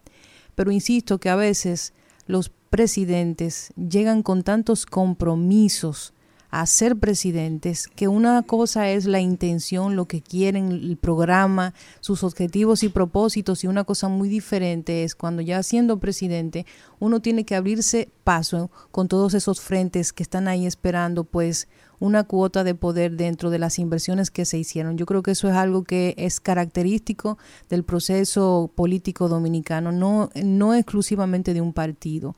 Pero tenemos también que pensar en un, en un punto importante. A lo interno del PRM, eh, también van a tener que lidiar con algunas, eh, algunos líderes que yo siento que como el discurso del presidente años atrás era de no reelección y que ahora viendo precisamente que cuatro años por sí, solos no son suficientes para est- establecer un plan de gobierno con alcance a corto, mediano plazo, sino que cuatro años evidentemente teniendo en consideración de lo que salió el, el, el país con el tema de la pandemia, sería un segundo mandato, naturalmente, una oportunidad en un terreno un poquito más neutral, aunque no necesariamente, a nivel económico y global. Entonces, yo sé que mucha gente tiene la, preocupación o tiene el, tiene el deseo de ver un gobierno de Luis Abinader en situaciones eh, globales y económicas mucho más eh, habituales.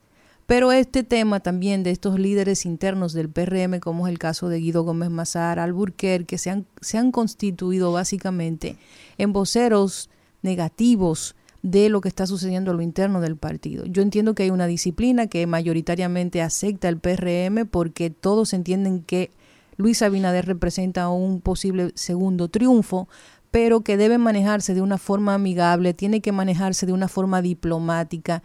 Los otros, ¿cómo se va a manejar el tema de los otros líderes a lo interno del PRM para que eso no termine afectando a muy corto plazo precisamente las relaciones internas del PRM? En el caso de este supuesto frente opositor del que ya han mencionado varios líderes políticos, tanto de la Fuerza del Pueblo, del PRM y del PLD, primero de establecer que el PRD no, no significa ni siquiera un movimiento mínimo en la, en, en la intención de voto, ya que prácticamente del PRD solo se quedan las siglas y que no tiene una fuerza política real en el escenario eh, electoral venidero. Eso es algo evidente. De hecho, yo creo que ya no cuenta ni siquiera con las medidas, las posibilidades mínimas de conservar su persona, persona eh, ¿cómo se dice? Personería Personería jurídica. Exacto, gracias. Entonces, yo creo que si no tiene ni siquiera eso, no implica más que algo simbólico el hecho de que el PRD esté ahí, para mí. En el caso de la Fuerza del Pueblo y el PLD es un poquito más complejo. Lo hemos analizado en otras ocasiones. Yo insisto en que eso es lo que puede pasar. Estamos hablando de una línea, de una frontera sumamente delicada entre una alianza y un desangramiento paulatino que ha venido ya dándose del PLD hacia la Fuerza del Pueblo porque eh, Leonel Fernández es, el, es un líder natural para muchos de estos eh, eh, líderes políticos y personas que tienen pues decisión dentro del PLD y que sería mucho más natural pues apoyar no solo la candidatura de Leonel Fernández, sino que ante un eh, escenario hipotético de que Leonel Fernández gane la presidencia de la República, pues evidentemente el sangrado será definitivo porque todo el que apoyó va a querer un pedacito de la torta. Entonces yo creo que en estas elecciones se están jugando muchas cosas y yo creo que una de las cosas que más están jugando es la, vamos a decir así, la, redistribución de los poderes políticos en República Dominicana. Yo creo que estas elecciones se está jugando la permanencia, la existencia de partidos políticos que otrora han sido clásicos dentro de, de todo lo que acontece eh, en el tema electoral y que como un proceso natural que se ha dado en otras ocasiones y lo hemos mencionado, tanto se dio con el, el Partido Reformista como con el partido eh, del PRD, creo que puede darse también con este con esto que está sucediendo entre el PLD y la Fuerza del Pueblo. El PLD tiene que preguntarse si realmente le conviene un frente opositor, teniendo en consideración que un frente opositor y un apoyo a Leonel Fernández, por lo que ya dije, el PRD no existe, sería básicamente darle puerta abierta a que todos estos líderes políticos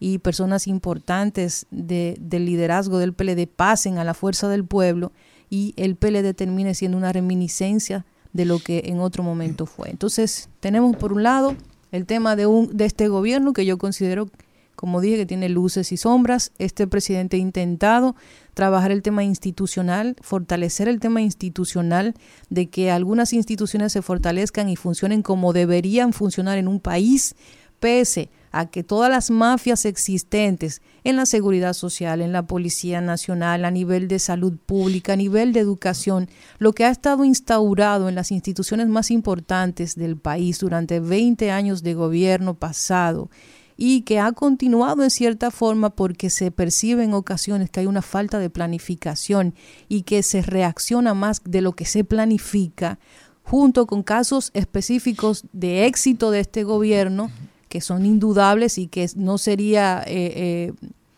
sensato no reconocer, yo creo que en estas elecciones tenemos a un candidato que es Luis Abinader, que puede representar un segundo mandato del PRM como fuerza política y que también los impulsaría a ser la principal fuerza, mantenerse siendo la principal fuerza política y por el otro lado también hay que ver si hay un voto de castigo porque hay muchos desaciertos en la administración que están vinculados directamente con la falta de planificación y con la reactividad de un gobierno que llega por primera vez con el PRM y encabezado por Luis Abinader. Entonces yo creo que se van a jugar muchas cosas, como ya dije, y hay que ver, hay que ver cómo va a reaccionar la, la, la ciudadanía respecto a eso. Recordemos que en las elecciones pasadas, producto de una, de una situación que se dio también con el tema del COVID, se manejó mucho esa, esa influencia y la clase media votó masivamente y ayudó también, empujó este, este nuevo gobierno de Luis Abinader, pero recordemos que en estos últimos tres años la clase media también ha resultado un poquito lesionada con algunas decisiones y hay que ver si realmente la gente va a apoyar un nuevo mandato del presidente, aunque la opción que tiene del otro lado es evidentemente algo que ya todos conocemos y que también tuvo luces y sombras, pero que nos dejó una herencia fatídica, que es el tema de una corrupción que arropó todas las instancias de la sociedad. Yo quiero iniciar mi análisis partiendo del hecho de que este es un país presidencialista y esa es la razón por la cual las mediciones se enfocan mayormente en los candidatos, en los liderazgos. Este país, históricamente, no tenemos que hacer recuento de la historia, sabemos de la existencia de los grandes líderes, que mientras esos grandes líderes existieron, sus partidos fueron organizaciones políticas fuertes. Entonces, partiendo de ahí, y en el escenario en donde tenemos a un hombre como Luis Abinader, que con tres años de ejercicio gubernamental ha dado demostraciones y ha, ha, dado un, un, un a toda esa campaña de la inexperiencia, de la incapacidad de gobernar. Porque, y no lo digo yo, ni lo dice gran parte del pueblo, no, lo dicen los organismos internacionales, como es el caso del Fondo Monetario Internacional, que resalta el avance económico de la República Dominicana precisamente en la actual gestión de gobierno del presidente Luis Abinader. Desde ser uno de los países más pobres de América Latina en la década de los 60, la República Dominicana ha experimentado una transformación económica significativa.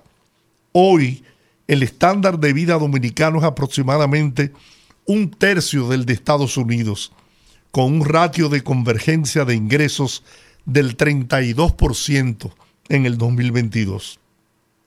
Sostiene el Fondo Monetario Internacional que este avance se atribuye a las políticas sólidas de diversificación de las exportaciones y flexibilidad estructural de la economía.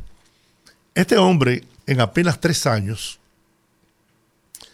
que ha ejercido la presidencia de la República con una transparencia y una honestidad incuestionable que nadie puede poner en duda, que ha demostrado interés en construir un nuevo país, en realizar, en producir un verdadero cambio en la República Dominicana.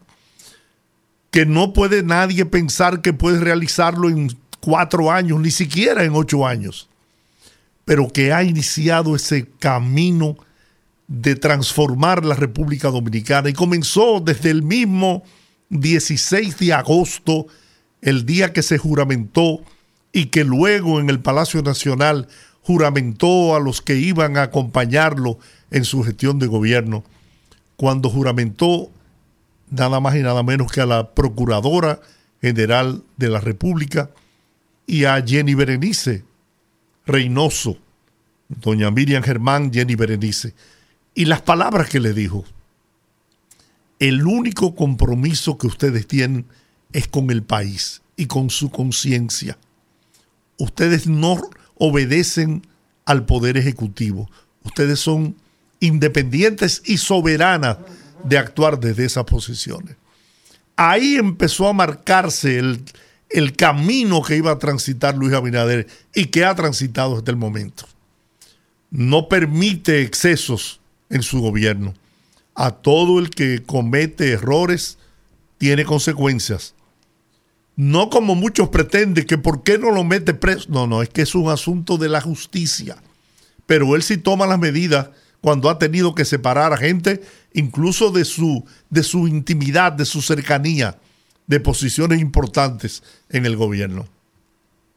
Entonces, esa es la diferencia entre Luis Abinader y su posible contrincante, que es Leonel Fernández, porque como bien señalaba Juan, Abel Martínez, lamentablemente, aunque ha hecho una magnífica gestión como alcalde en Santiago, eso no se proyecta a nivel nacional. Además de carecer de carisma y de un discurso que pueda convencer a las masas a depositar su voto por él. Ciertamente, la Fuerza del Pueblo y el PLD están prácticamente obligados a hacer un pacto electoral con miras a las elecciones municipales primero y quizás también a las congresuales. Ahora bien, eso tiene ventajas y desventajas. Voy a comenzar por las ventajas que tendría eh, Leonel Fernández, la Fuerza del Pueblo, que como señaló Juan con mucha propiedad, es un partido pequeño, sin raíces a nivel nacional, con una estructura partidaria muy débil, pero tiene el nombre y el liderazgo de un hombre que gobernó 12 años el país, y eso es un aval a Leonel Fernández. Ahora bien, ¿qué pasaría?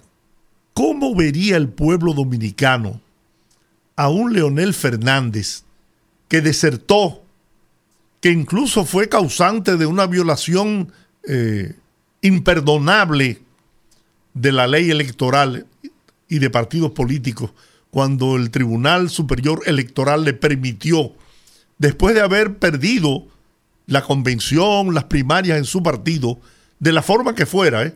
fraudulentamente o no, le permitieron afianzar el transfugismo en la República Dominicana. ¿O me equivoco? ¿Qué, ¿Cómo vería el pueblo dominicano a Leonel Fernández, que desertó del PLD porque le hicieron trampa, porque eran tales y cuales, y, y describió ese, su paso de, del PLD a constituir un nuevo partido como una de las cosas peores que, que le había pasado en el PLD y que lo obligó a tener que marcharse. ¿Cómo lo verían ahora, después de haber acusado a esa gente, a sus ex compañeros, de cuántas aberraciones uno se puede imaginar? Tener que sentarse en la misma mesa, a pactar con ellos, con sus verdugos, con los que, con los que él, de los que él renegó. ¿Cómo interpretaría eso la gente? Estaría la gente preguntándose, bueno, pero entonces esto fue una comedia. Este se fue porque sencillamente perdió las primarias y en un arranque de ira y en su afán de solamente la presidencia de la República, decidió irse y provocó, porque lo hizo, la derrota del Partido de la Liberación Dominicana, o me equivoco. Ahora bien, ¿cómo verían los peledeístas poniéndome ya en la otra esquina, un acuerdo con Leonel Fernández y la Fuerza del Pueblo, cuando un gran sector de ese partido lo hace responsable de la derrota y de los encarcelamientos y, la actuación de la justicia en contra de connotadas figuras del PLD y del gobierno de Danilo Medina. ¿Lo verían con agrado?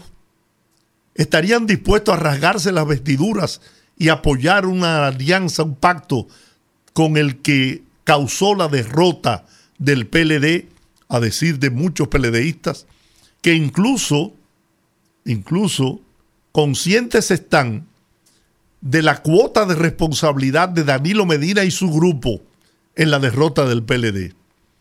Ese sector del PLD, ¿hacia dónde podrían mirar?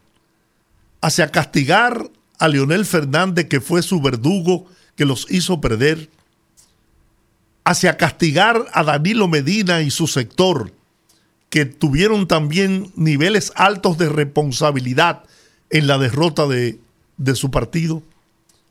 ¿Qué actitud podría tomar esa gente? Yo no me atrevería a definirla ni a identificarla, pero yo creo que ese sector, de los que yo conozco a muchos, no estarían en disposición de apoyar ni una cosa ni la otra. Y nadie sabe qué podría motivarlos a tomar otra decisión. Hay otras opciones. Entonces, ante este panorama, yo pienso que, repito, están obligados a pactar. Ahora, el costo político que van a pagar va a ser muy alto uno, el PLD, podría convertirse en un partiducho. En lo que ellos convirtieron al PRD y al Partido Reformista Social Cristiano. Ellos convirtieron a esos dos partidos históricos que tenían líderes del, del nivel de la estatura de Juan Bosch, de Peña Gómez, de Balaguer, ese grupito que renegó de los principios de Juan Bosch, va a pagar un costo alto en el próximo proceso electoral. Este país, este pueblo dominicano, que está mirando, eh, a pesar de que hacen esfuerzos extraordinarios por cambiar la realidad, por, por crear una percepción en base a mentiras y engaños, porque los hechos, los hechos y los éxitos de este gobierno, que no, que no, que no, de- no dejo de reconocer que tiene sombras, ¿eh? pero son más las luces. Y ha sido más el beneficio que le han aportado a la República Dominicana Luis Abinader y su gobierno. Con sombras, sin duda. Pero el presidente Abinader ha sido un hombre leal a su pensamiento, un trabajador incansable, un hombre dedicando esfuerzos sobrehumanos, porque trabaja, yo diría que las 24 horas del día, porque hasta durmiendo debe soñarse con el bienestar del pueblo dominicano. Y está contribuyendo a eso, contribuyendo al fortalecimiento de la economía, a mejorar la, la salud del pueblo dominicano. No es que lo va a lograr, no es una varita mágica lo que tiene, ¿no? Ni lo va a lograr en, como dije, en cuatro o ocho años. Pero está sentando las bases de la transformación de la República Dominicana. Y eso este pueblo lo va a premiar, votando por los candidatos del Partido Revolucionario Moderno y votando abrumadoramente por el presidente Luis Abinader para que gane las elecciones en una primera vuelta en el torneo del próximo 2024. Tenemos que ir a la pausa. Regresamos en breve. Son las 6:33. Conectando con la gente, que el pueblo hable en el rumbo de la tarde. Hasta mañana. Hasta mañana. Bueno, hablamos los cuatro comentaristas, analistas que estamos soy- aquí. Yo no soy ni comentarista Ahora- ni, ni analista. Ahora le toca Sí, a decir- usted. Está bien, pero déjame decir esto. Esta mañana reapareció, después de meses fuera del escenario político, Roberto Fulcar. Es ministro de educación. Educación y, y es jefe de campaña del presidente Luis Abinader. Un hombre del entorno del presidente, sin duda alguna. Y ayer, bueno, hoy convocó a la prensa para decir que ya estaba disponible, que se integraba al trabajo. Le preguntaron sobre si volvería a ser jefe de campaña. No quiso hablar al respecto.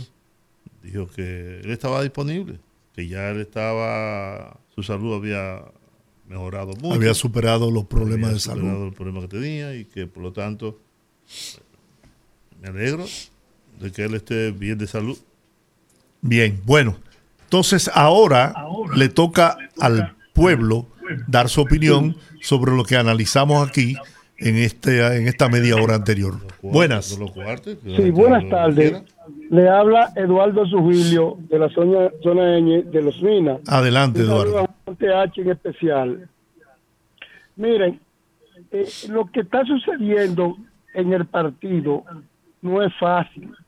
¿Por qué Juan TH no está en un ministerio donde los PRMistas podemos irle a gritar a Juan TH? Y a- yo, ¿Quién conoce la mayoría de esos, de esos ministros que están en el Estado que con, con el esfuerzo y el sacrificio de los PRMistas de la base. ¿Quién lo conoce?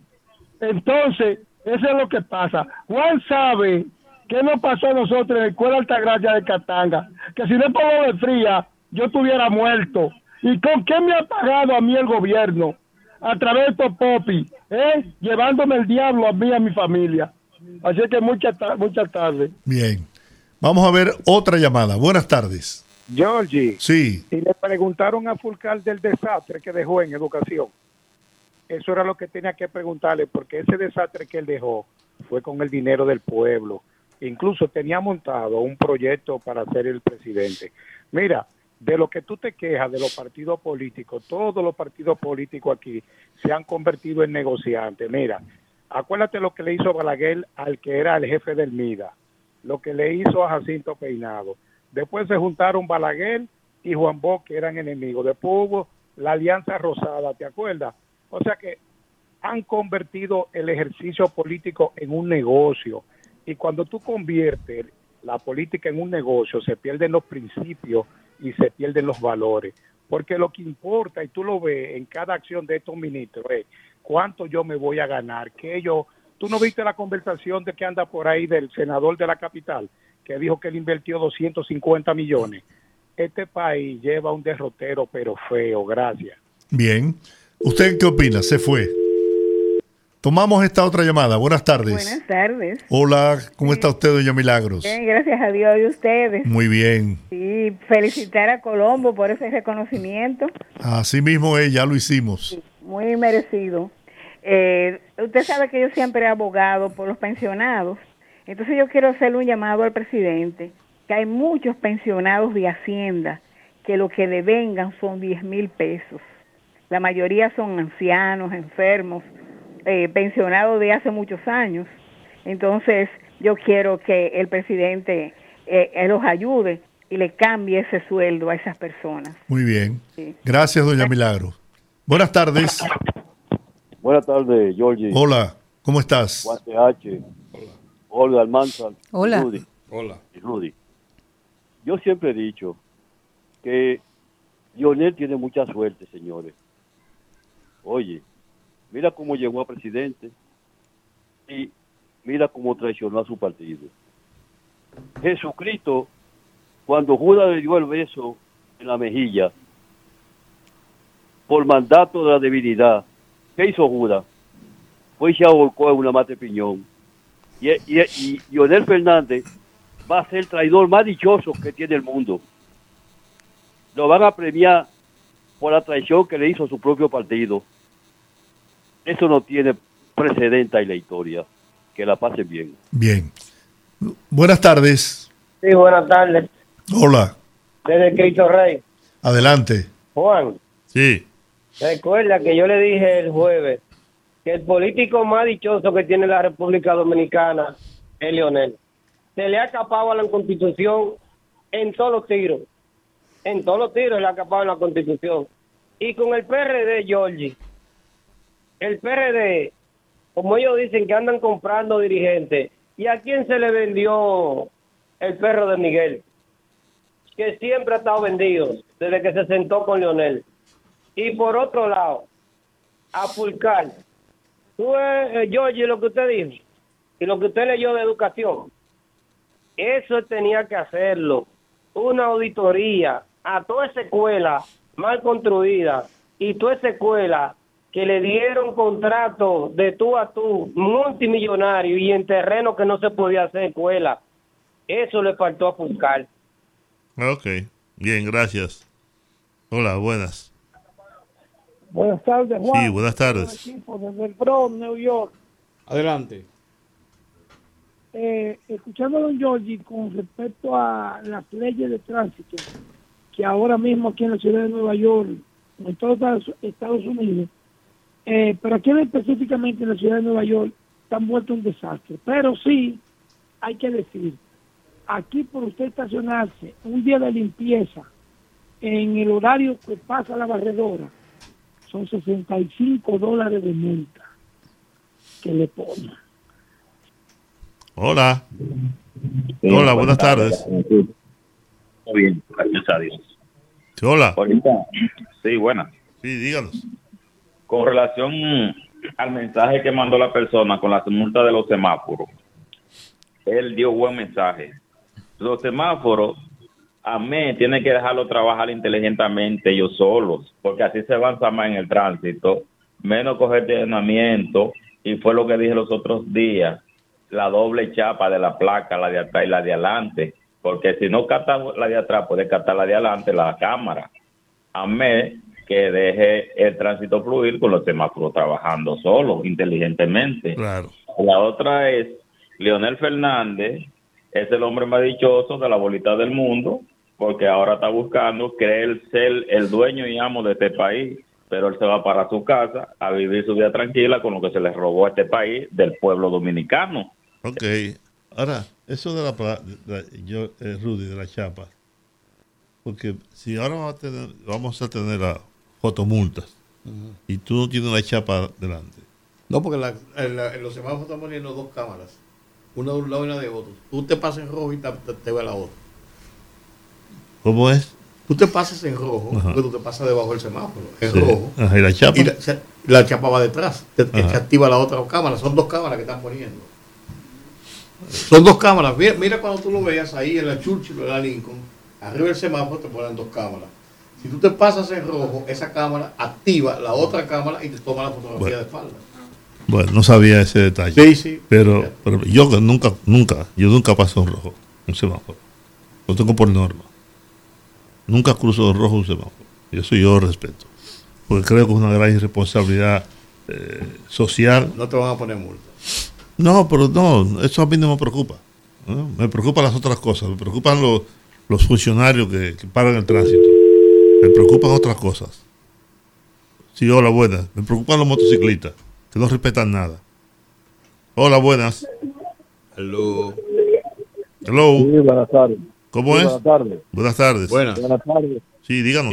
No, pero, pero, pero, Hable un poco más alto, por favor. Ay, yo, yo escuchando a Georgie, Ajá. a Georgie lo único que le faltó decirle a Abinader que buscarle el gorrito del Papa y vete a picarlo porque eso me se defiende a a Abinader para que tiene buen cheque. Porque se No, prepare hombre, que tres no, millones así no, no, no saca nadie. Así no, no. no lo saca nadie. No, hombre, yo, yo, no diga eso. Porque ahí te lo daño. ¿Verdad? Usted no está de acuerdo con él, bien, dígalo. Pero no se refiere en su término a él. No lo merece, ni es digno de su parte. Hola, buenas. Hello. Sí. Pero qué imprudentes. Pero está bien. Es la única emisora que le acepta a cada oyente que diga lo que quiere aquí.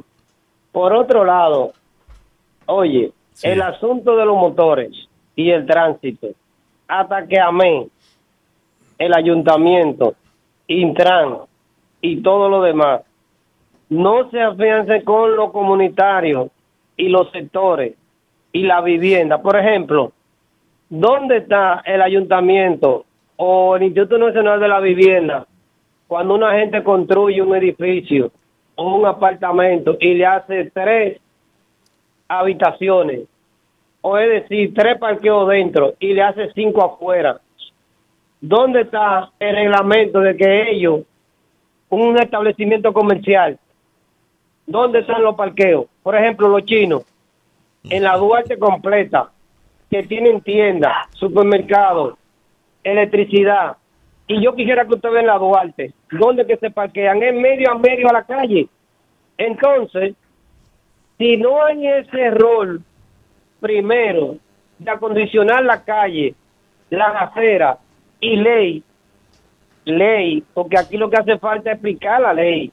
Porque si no aplica la ley, mire la usted desde que usted va a la, la Obando hasta las Reyes Católicos, usted dura una hora para bajar. ¿Pero por qué? Hay talleres de lado y lado, aparte de una clínica muy famosa que tiene los parqueos afuera. No hay manera de usted cruzar por ahí a esta hora. Ok. Eso es verdad. Díganos. Hola, buenas tardes. Buenas tardes. Sí, díganos, doña. Perdone, ya se, ya apagué el radio. Ajá. Eh, yo, yo le escuché a don Jordi y respeto su, su opinión sobre el presidente y todo lo que él dice, porque uno puede tener una simpatía por un, por un partido político, pero nosotros no podemos tampoco cegarnos, porque hay demasiadas cosas pasando que supuestamente él dijo que en seis meses, que él dijo que en un año, y realmente, por ejemplo, ahora mismo yo estoy manejando y la cantidad de haitianos que están subiendo en estos momentos es algo que es apabullante, es algo que va más allá de lo que cualquier nación eh, pueda tener. Nosotros no podemos seguir cargando con esa cuota tan alta y él diciendo que, que, que no, que nosotros no podemos, pero la carga, no la carga porque están en los hospitales, están en las escuelas. Entonces, no, yo no, yo creo que Claro que sí, que si está enfermo alguien, uno no puede dejarlo morir, ni tampoco un niño, uno lo va a dejar sin escuela. Pero es que si en él, él es el jefe, él es el jefe de, la, de la, los militares. ¿Cómo va a ser que un militar le desobedezca y le cobren y le cobren para dejar pasar? Mire cómo murieron todas esas personas. Eso es, eso es un abuso también, porque No. los haitianos no se lo merecen. Está bien, gracias, doña. Bueno, es un tema más complejo de ahí. Yo Y te además- voy a enseñar. Además, yo no creo que haya dicho nunca que se me iba a resolver el tema, el tema migratorio. Hola, buenas. Oye, a lo bueno, ¿me escucha? Sí. Mira, yo te voy a señalar cuatro cosas en las que el presidente ha fallado. El tema migratorio y sobre todo que el ministro de, de la Cancillería anda con un proyecto independiente de algo que el presidente ya rechazó, pero él es el dueño del país. Fracasó en los altos precios en el consumo, altísimo a la comida, los apartamentos, la construcción, falló en la seguridad, siguen los atracos, los robos, y ahora tenemos ingresado a los haitianos el proceso de los atracos, el tránsito, un desorden. Entonces, cuando yo oigo a la gente quejándose del pasa- de los pasados gobiernos, con razón, es que yo entiendo entonces por qué Leonel ha subido tanto en la preferencia de la... ¿Cómo que ha subido tanto? electoral. ¿Qué- ¿Qué tanto ha Bueno, subido? de un 7 a un 20 y pico, en menos de cuatro años, ¿tú lo consideras poco? Sí, yo lo considero poco.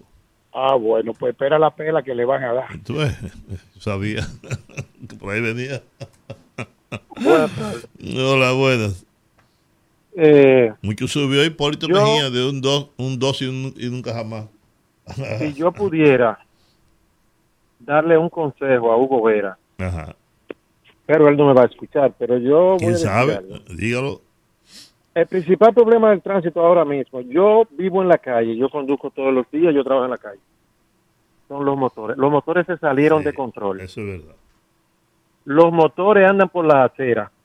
Los motores rebasan a la derecha. Los motores ya no, cuando tú cuando llegan al semáforo, en la meta ahí dando paso y los motores le pasan por los dos lados, fuá, fuá, fuá. Ellos dieron eso ya por, por finiquitado. Entonces, lo primero que había que hacer aquí, porque si algo, si en algo el gobierno ha fallado, no es lo que dijo el compañero que llamó ahora, es no hacer un levantamiento de lo que encontró y decírselo a la población. Lo primero que hubo de hacer es señalizar todas las calles y de una manera u otra, barrio por barrio, ha- haciendo un plan piloto para que los conductores y los motoristas repeten las señales de tránsito. Señor, eso, eso es, mire, Otra de- cosa. de- déjeme decir una cosa. El tema de las motocicletas sobrepasa cualquier autoridad. Nosotros tenemos más de 4 Sí, sí. millones de motocicletas. En Óigame ese bien. sentido era que le iba a decir algo. Juan. mire, tenemos más de 4 millones de motocicletas y, y no andan solos. Montan dos, Oiga tres, cuatro y cinco una en una, una motocicleta. Oiga lo que le voy a decir en ese sentido. Aquí nadie ha averiguado e investigado cómo a este país entraron tantos motores. El motoconcho era algo de las zonas rurales y de, las, y de los barrios apartados, urbanizaciones, pero en, en los últimos años del gobierno de Danilo, con una mala intención de hacerle daño a los choferes del concho porque lo querían sacar a todos, establecieron parada de motores, dejaron que se estableciera parada de motores en todo el polígono central de la ciudad. Algo que para mí es una aberración. Y, Muy bien. Oiga bien, ¿quién es que trajo aquí Tenemos, todos esos motores? tenemos, tenemos que darle que lo oportunidad. venden, lo venden de gratis prácticamente. Así es. Gracias por participar, pero tenemos que darle oportunidad a los demás. tenemos la línea realidad. Es una realidad. ¿Cómo están ustedes? Muy bien. Muy buena exposición la suya, la felicito. Lo que tengo para decirle a los demás, esos que llaman ahí, es que el que le sirva la camisa, que se la ponga. Muy bien. Sí, porque yo, yo le voy a decir una cosa a ustedes. Eh, con relación a lo que dijo Georgie, ¿verdad? Que es su punto de vista. Yo creo que es verdad muchas de las cosas que él dijo. Es más, casi todo lo que él dijo con relación a la actuación del presidente de la República. No en balde tiene la mayoría del pueblo dominicano a su favor. Hola. Buenas tardes. Sí, buenas tardes. Buenas tardes. Buenas tardes. Yo creo que el problema del tránsito somos nosotros mismos. Te voy a poner un ejemplo, Juan. En la Jacobo Magruta hay un carril para doblar a la izquierda frente al cementerio. ¿Qué hacemos nosotros? Cogemos tres carriles para doblar a la izquierda y el cuarto es para uno pa- pasar hacia adelante de los otros que están en línea. Entonces, si no hay ley aquí, no va a haber nunca un orden en el tránsito. Así es. Sí, Esa, falta de, esa falta de consecuencias. Buenas tardes. La última Buenas llamada, yo. tardes. No, buenas. Buenas tardes. Mire, le voy a decir una frase que ha dicho mi uno de mis hijos que son abogados los dos. Me dice, mira, mira mami, la culpa de que los motoristas hagan lo que les da la gana son los jueces, porque yo como representante de una compañía de seguro, oye, eh, eh, que el tipo hizo tal cosa o tal otra, y aún siendo culpable el motorista, ay no, denle pena, es un padre de familia, porque aquí ser padre de familia es darte una, una, una licencia de corso. Hace lo que te da la gana, eh, ocupa terrenos que no son tuyos, eh, te muda Todo- y no quiere pagar la casa. Todo eso es verdad. Todo lo- eso. Los padres de familia. Hola, buenas. Hola. Buenas tardes. Sí, buenas, tardes. Gracias. Una de las cosas que primero tienen que hacer antes de poner las cámaras en los semáforos es regularizar el tiempo del cambio de verde al amarillo y al rojo. Aquí hay semáforos que hacen el cambio en dos segundos, tres segundos, que es donde se ponen los AME adelante a- a- a- a- en forma de una trampa a agarrar a los conductores que, que no tienen tiempo para cruzar por abajo del semáforo porque no hay tiempo. Tú no puedes desaparecer el carro en medio de la, de la intersección. Y otra cosa, es verdad el problema que tenemos de los haitianos, siguen hablando del asunto de que es la frontera que deja, la- los militares dejan que entre todo el mundo y después migración lo saca para afuera. Eso es una cosa que es un, un secreto a voces. Pues, Nuestro presidente va a los foros internacionales a decir que necesita que los países vengan aquí a ayudarnos a controlar el- la migración, etcétera.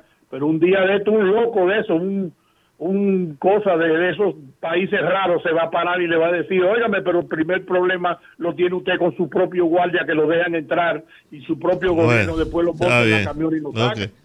Bien, bueno, terminamos por hoy. Terminamos por hoy. Mira, antes de despedir, yo no, no, No suele.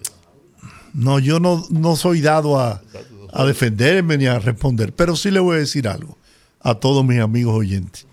No me molesta en absoluto que critiquen las posiciones que yo asumo. Yo soy respetuoso. Yo me eduqué en una escuela que permite la disidencia, que permite la crítica. Así que en absoluto tengan la libertad de cuando yo exprese alguna idea, si no están de acuerdo, díganlo. Pero con respeto. Pero con respeto, eso sí. Y tengo la virtud de que lo que yo digo, lo digo porque pienso y lo creo. Lo creo y tengo la convicción de que este país está marchando por el camino que debió haber transitado por muchos años antes. Y ahora este hombre está haciendo el gran esfuerzo por tratar de transformar el país. No tengo dudas de que mucha gente está de acuerdo, otros no, pero esa es la democracia. Muchas gracias, feliz resto de la noche y mañana aquí estaremos a las 5 de la tarde, los poderosos en el rumbo de la tarde. Rumba 98.5, una emisora RCC Media.